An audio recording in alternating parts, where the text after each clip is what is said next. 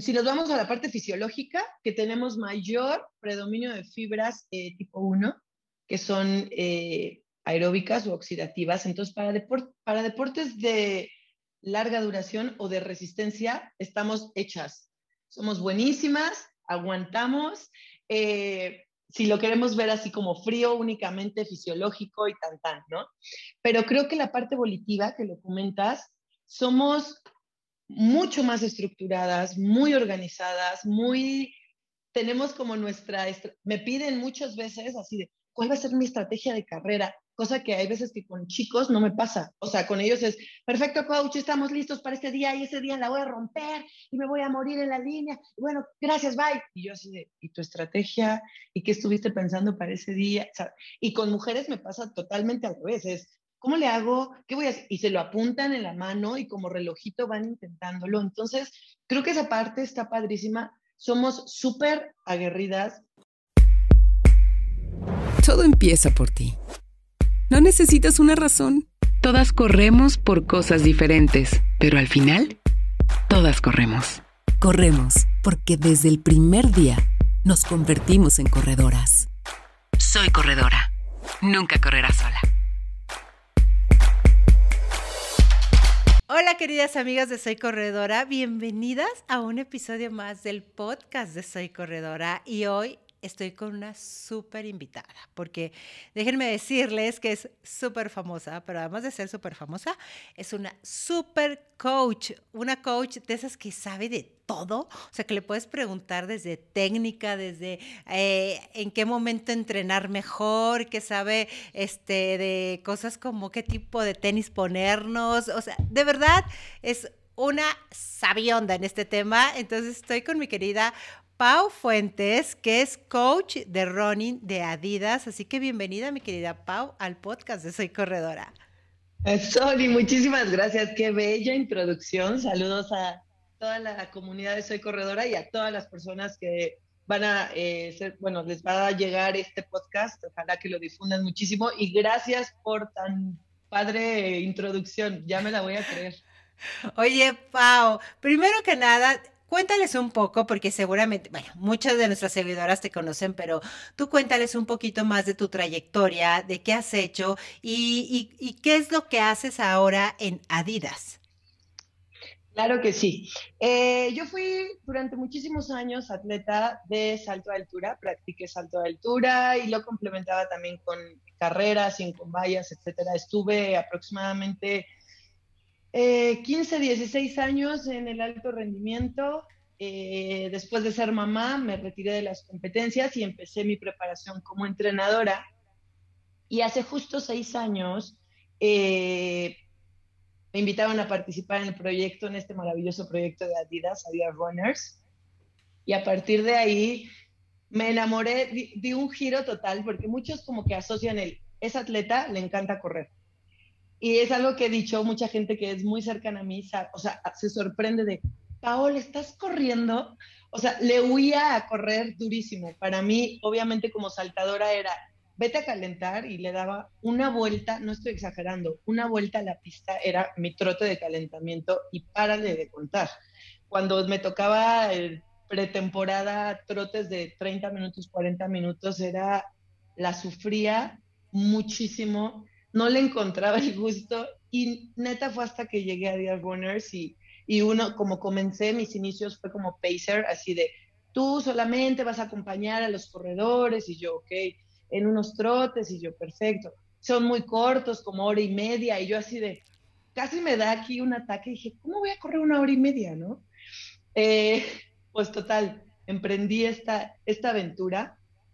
Hoy por hoy estoy sumamente agradecida con este proyecto porque justo me llevó a descubrir la otra parte de Paola, ya no como atleta, ya no como atleta de alto rendimiento ni como eh, pues competidora, sino ahora como tanto mamá y entrenadora. Y creo que justo el, el ser mamá despertó este, no sé, como este instinto el, tan protector o tan querer ayudar y, no sé, se despertó en mí estas ganas de ser entrenadora. Eh, cosa que he disfrutado muchísimo y hoy por hoy estoy encargada de un proyecto dentro de Adidas que se llama, eh, bueno, es un programa de mujeres donde les planifico sus entrenamientos de acuerdo a las fases de su ciclo menstrual. ¿Para qué? Para que uno aprendan a conocerse. Muchos creen, hay muchísimas aplicaciones ahorita como que agarró este auge de entrena de acuerdo a tu ciclo y no sé qué, y de repente empiezas a ver aplicaciones, consejos, tips y todo, y digo, está increíble que esté fluyendo la, información, porque durante muchos años creo que fue un mito así de, hasta te sentías avergonzada de cuando estabas menstruando, era como que nadie lo note, no, ya me manché, me voy corriendo, no, ya no entreno, ¿no? Entonces está padrísimo por ese lado, pero también está, creo que es algo delicado que no solamente, o sea, entrenar no solo es como seguir consejos aislados día a día, sino que sí tiene que venir de la mano de alguien que conoce, que sabe, que tiene un plan, que tiene una planificación, que no son como ideas así de, hoy se me ocurre que hagas esto y mañana leo que voy a hacer esto. Y que... Tiene que haber un, justo un programa de entrenamiento en el que puedas ver la evolución, en el que puedas conocer a tu corredora, a tu atleta, en el que sepas qué cosas le funcionan, eh, etcétera. Entonces, estoy encantada. Arrancamos eh, a finales de febrero este programa y ha sido un éxito eh, y un reto. O sea, hormonas al mil, todas tienen algo que preguntar, algo que decir. Dije, ¿en qué momento me metí en esto? Una locura que estoy disfrutando. Ya sé, pero creo que has tocado un punto muy, muy importante porque creo que eh, Adidas ha, hablado mucho sobre el tema desde el año pasado, creo que lo vimos más.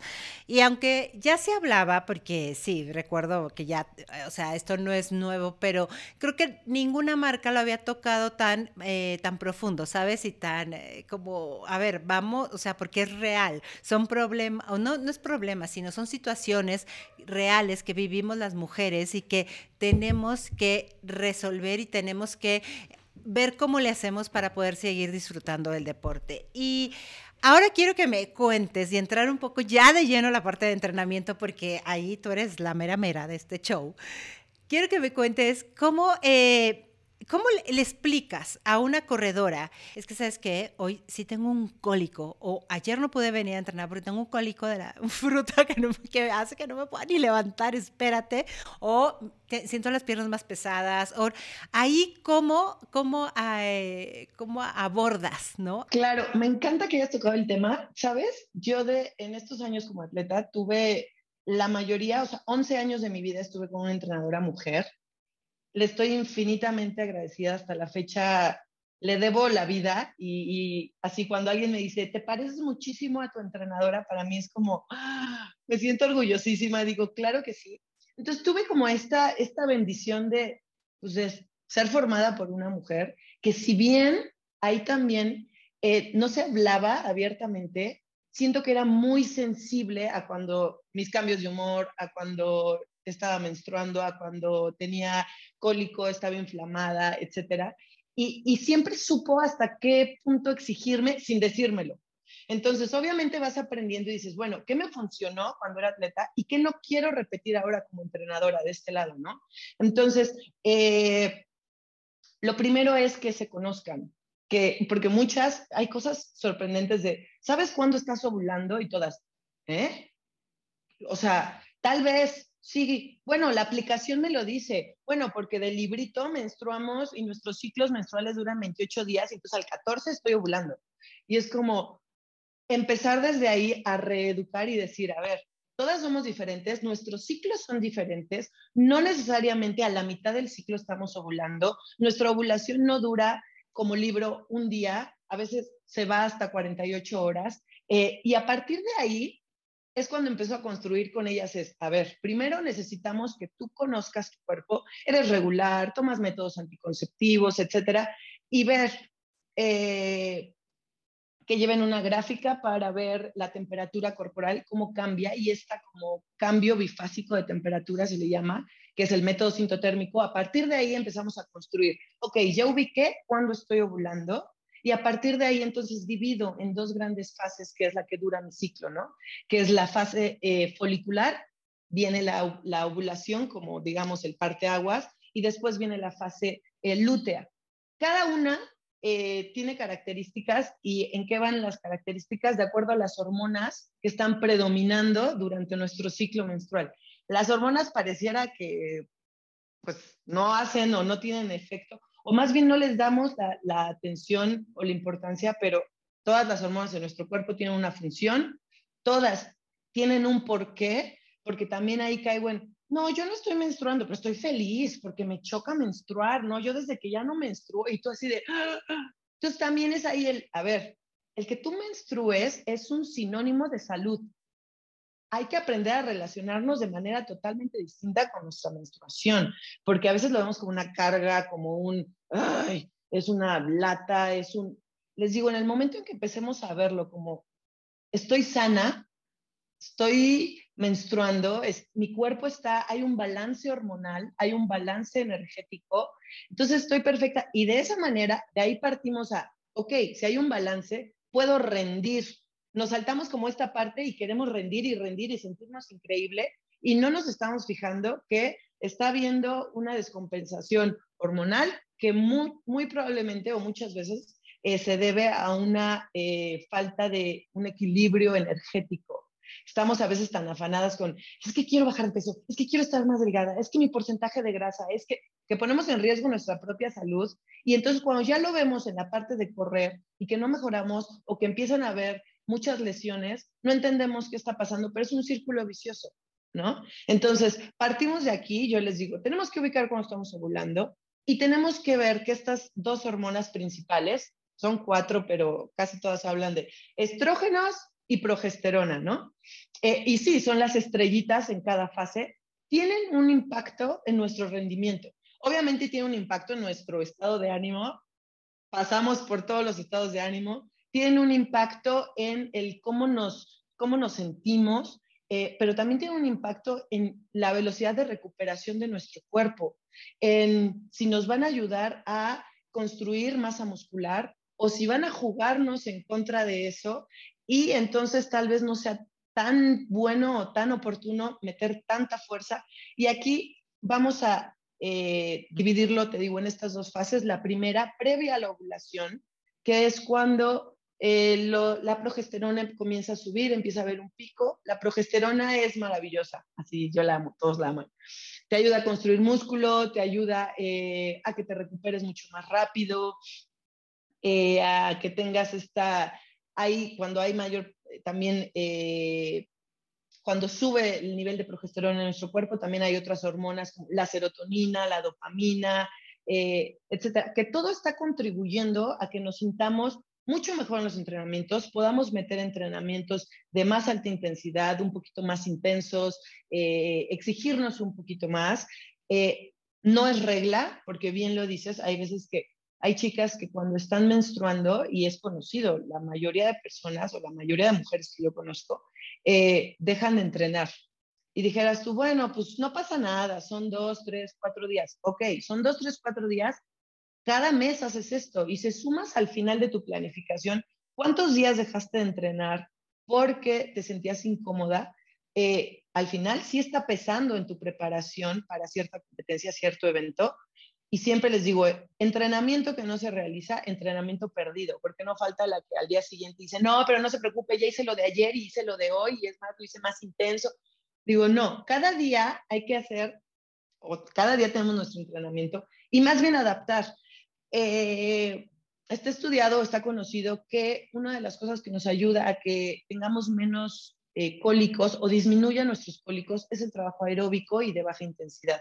Entonces, puede ser que estamos en la parte folicular donde he escuchado que tengo que subir la intensidad, pero vamos a darle unos dos, tres días, justo el día de la menstruación, al día siguiente, eh, donde dé predominio a trabajar zonas aeróbicas. Zona 1, zona 2, eh, mucho más ejercicios de técnica, de propiocepción, etcétera, ¿no? Viene la parte de la ovulación, que hasta, bueno, una se siente eh, resplandeciente, bella, quiere conquistar al mundo. También aprovechémoslo, aprovechemos esos días y tampoco nos traumemos los días que nos sintamos pesadas, desmotivadas.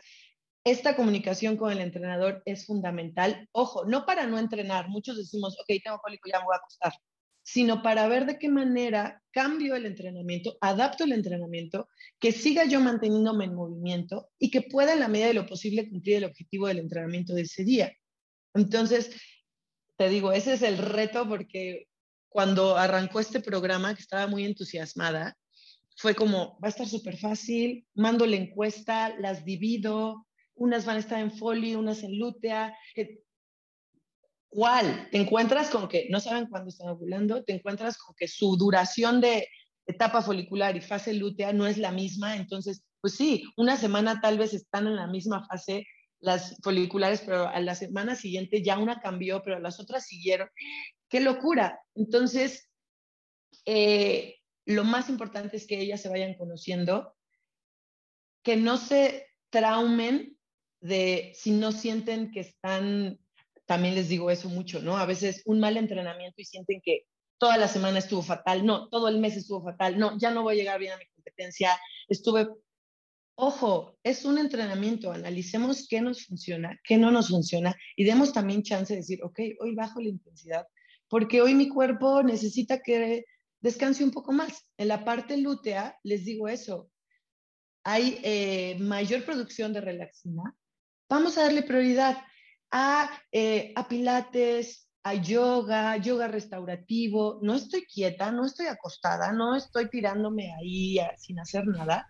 Simplemente estoy ayudando a mi cuerpo, uno, a que se recupere más rápido y dos, a mejorar mis rangos de movilidad. Les he dicho mucho a las mujeres, a veces nos enfocamos con acumular kilómetros y estamos dejando de lado la parte de la técnica, la parte de la movilidad, la parte de la elasticidad, o incluso la parte de la fuerza, que la podemos trabajar en la otra mitad del ciclo, ¿no? Entonces es una maravilla nuestro cuerpo. Yo estoy encantada de irnos conociendo, todas. aparte es un proceso de descubrirnos cada día, todas. Fíjate que a mí eso me parece maravilloso porque de hecho a mí me han tocado dos veces hacer maratones con mi ciclo menstrual. y la verdad es que, eh, de hecho, la primera vez tenía mucho miedo porque decía, ¿qué va a pasar? O sea, es que... Y creo que al menos en mi caso me funcionó, pero es eso que dices, hay que aprender a conocerte, porque dije, bueno, me va a tocar ese día. Yo sí soy muy así de, haz de cuenta, súper de que el 28 y el 28, ¿eh? Y, y, yo decía, no, sí, va a caer, bla, bla, bla, bla. Y de hecho, como que hasta me preparé, ¿sabes? Como que me preparé para decir, y, y la verdad es que no sé, maravillosamente, cuando me tocaba hacer un maratón y que estaba en mi ciclo menstrual, pues el ciclo me duraba dos días, ¿no? Que a lo mejor me duraba cuatro, cinco, pero me duraba dos, ¿no? Porque decía yo, es que se sale todo ahí. Entonces, creo que eh, es muy importante que aprendamos a conocer nuestro cuerpo, pero sobre todo que sepamos eh, justo eso, ¿no? Cómo podemos sacarle provecho al ciclo menstrual para ahora nuestro rendimiento. Y algo que también tocaste ahorita que me parece súper importante, el tema de las lesiones. Este tema, cómo funcionan nuestras hormonas, todo, ya sabemos que esa parte es diferente a la de los hombres, obviamente no podemos estar igual. ¿Qué hacemos eh, para evitar estas lesiones? Digo, ya sabemos que igual nuestras hormonas van para allá y para acá, pero por ejemplo, una buena corredora, Pau, ¿qué tendría que hacer para evitar lesiones? Me encanta que lo preguntes porque dentro de las diferencias biomecánicas que les comento a las chicas que tenemos relación con, los hombres, es el ángulo de inclinación de nuestro fémur. Obviamente nuestra cadera es más ancha, eh, la distribución de nuestra grasa, todo, ¿no? Todo nuestro cuerpo que está preparado justo para ser mamá, para concebir, para... Entonces, a nuestro cuerpo le vale. Dice, yo necesito que tú estés equilibrada y que acumules grasita aquí, aunque no te guste. Pero bueno, dentro, dentro de estos eh, como diferencias está este ángulo. ¿Y qué pasa? Que somos más propensas a lastimarnos, eh, principalmente rodillas, ligamento cruzado anterior, somos súper propensas, bandilio tibial, eh, periostitis, eh, lesiones en cadera. ¿Qué es lo que siempre les digo? Partamos de estar fuertes antes de querer correr. Siempre. La base de un buen entrenamiento está en la fuerza. ¿Y cuál es la, así como la clave? Tener un core fuertísimo. Lo que es toda nuestra faja abdominal, que es transverso del abdomen, oblicuos, eh, multífidos, junto, porque a veces lo descartamos o lo vemos solo como estética, pero junto con los glúteos es lo que nos va a ayudar a que tengamos mayor estabilidad y menor incidencia en lesiones. Y eso va a repercutir, por supuesto, que en nuestra postura a la hora de correr.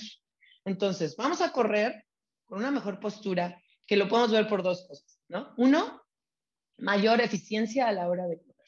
Quiere decir menor gasto energético, mayor, eh, recorremos más con menos zancadas o en menos tiempo eh, y por la parte de evitamos lesiones. ¿Por qué? Porque estamos cayendo con una postura adecuada, nuestro pie cae debajo de nuestro centro de masa, nuestra cadera, no, no, no vamos sentadas, entonces no representa un doble esfuerzo de tu cadera va detrás del centro de masa, tienes que empujarla para que llegue a la vertical y luego tienes que aventarla hacia adelante para que comience la marcha, sino que todo funciona como eh, eh, perfectamente y te ayuda a que justo a la hora de correr, que ya es, digamos, lo último a lo que los pongo a correr, eh, lo hacen de una manera mucho más eficiente. Pero así, sesiones de fuerza a la semana, tienen que haber mínimo tres sesiones. Y no estoy hablando de que te metas a un gimnasio y vamos a hipertrofiar y fuerza máxima para nada, porque también entiendo que pues, somos corredoras y necesitamos eh, un índice de, grasa y de masa de masa alto, pero de grasa bajito, pero no necesitamos estar como tan voluminosas como, no sé, una corredora de velocidad o como alguien en un deporte de mucho más explosivo, más de potencia, sino que al ser corredoras de larga distancia, entre menos nos pese, mejor, ¿no? Entonces, les digo, muchas veces dicen, ay, no me dio tiempo de hacer entrenamiento completo, entonces solamente corrí 15 kilómetros.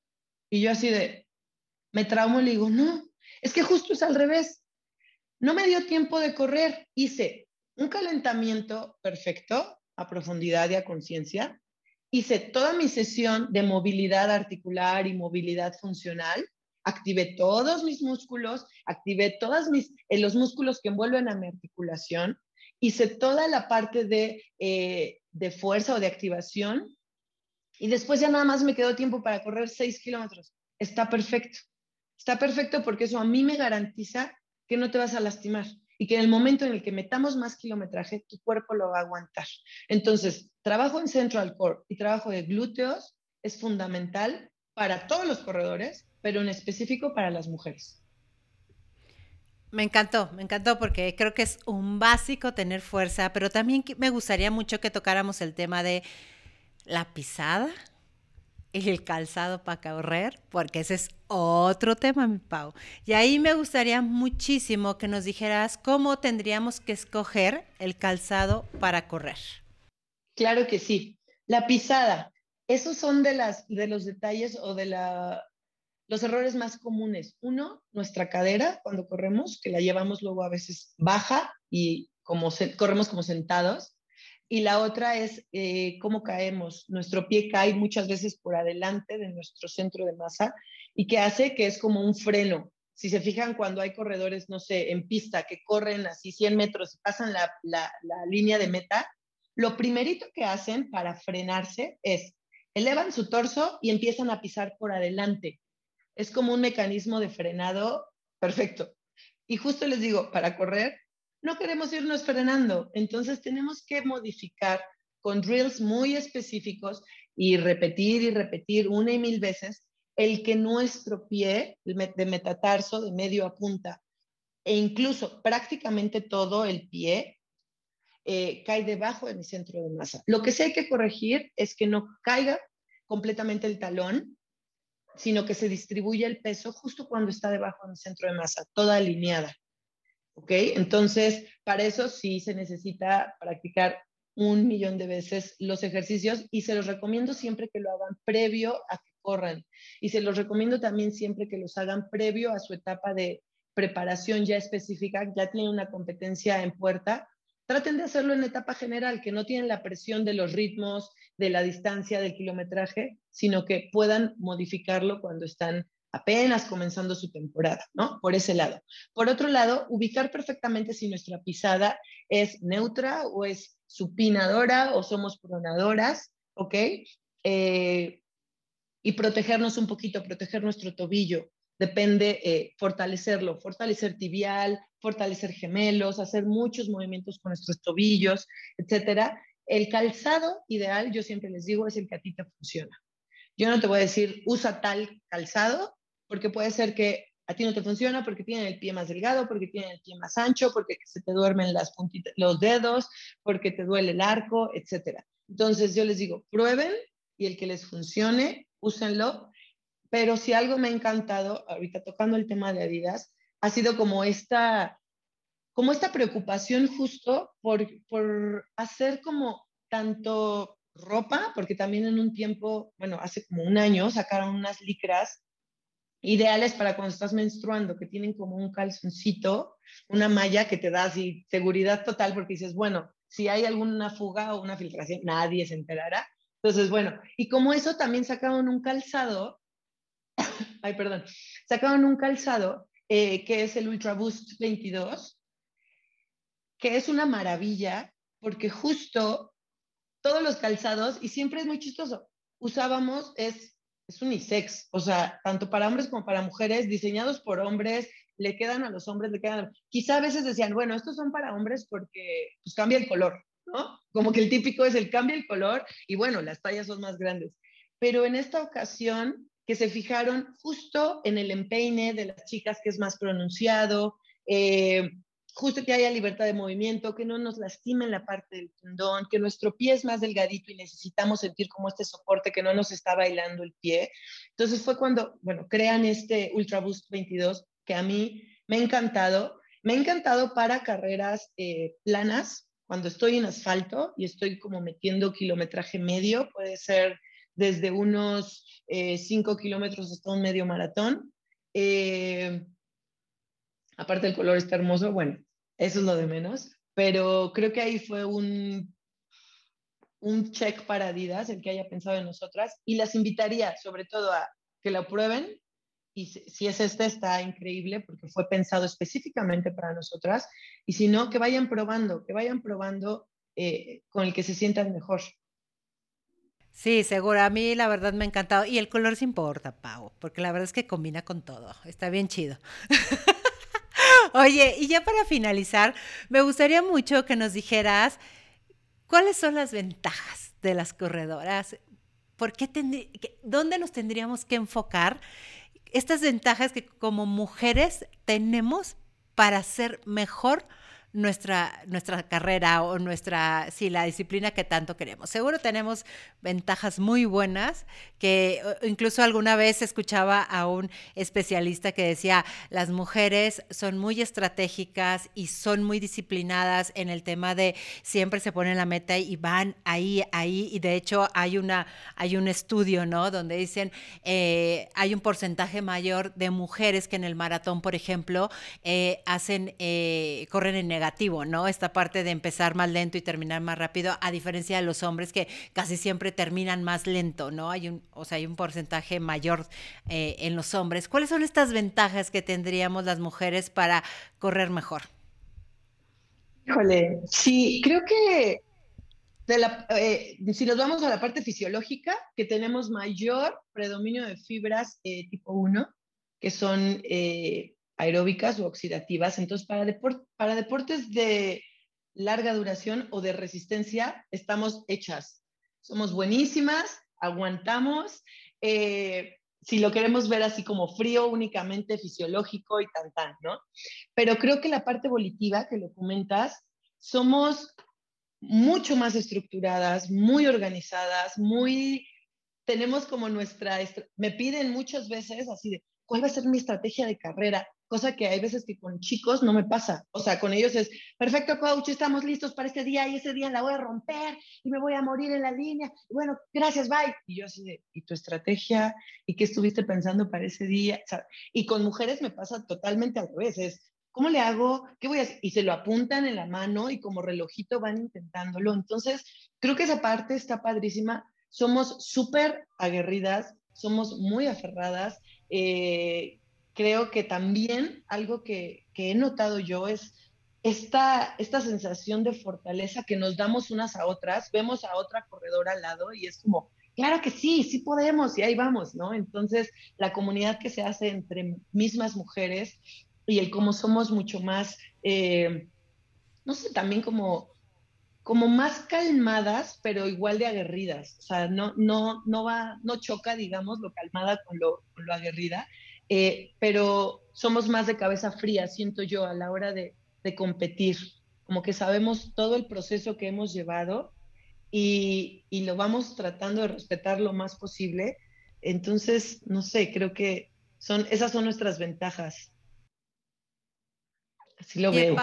Sí, no, la verdad es que sí. ¿Para qué vamos a decir que no? Oye, Pau, muchísimas gracias de verdad por habernos acompañado. Nos has dicho cosas de verdad súper importantes y creo que a veces temas que no se tocan. Te agradezco mucho que hayas tomado este tiempo para platicar con nosotros y bueno, ¿dónde te pueden seguir, Pau? No, hombre, gracias a ti, me encanta compartirlo y que más personas conozcan este tema, ¿no? Y que se conozcan. Eh, pues realmente como la vía principal es mi Instagram y estoy como la coach Paola Fuentes. Ahí me pueden escribir cualquier duda, cualquier tip, sugerencia, lo que sea. Procuro subir contenido que no sea eh, funcional para todos los corredores, así que con gusto ahí estaré al pendiente por si me escriben. Pues muchas gracias y gracias a ustedes por haberse unido a este episodio del podcast de Soy Corredora. Ya saben dónde nos pueden encontrar, www.soycorredora.com, arroba Soy Corredora y a mí me pueden encontrar como arroba Sonita Chávez en todas las redes. Así que mil gracias y nos escuchamos en la siguiente.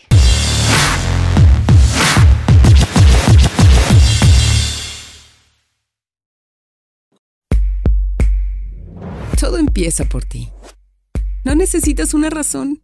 Todas corremos por cosas diferentes, pero al final, todas corremos.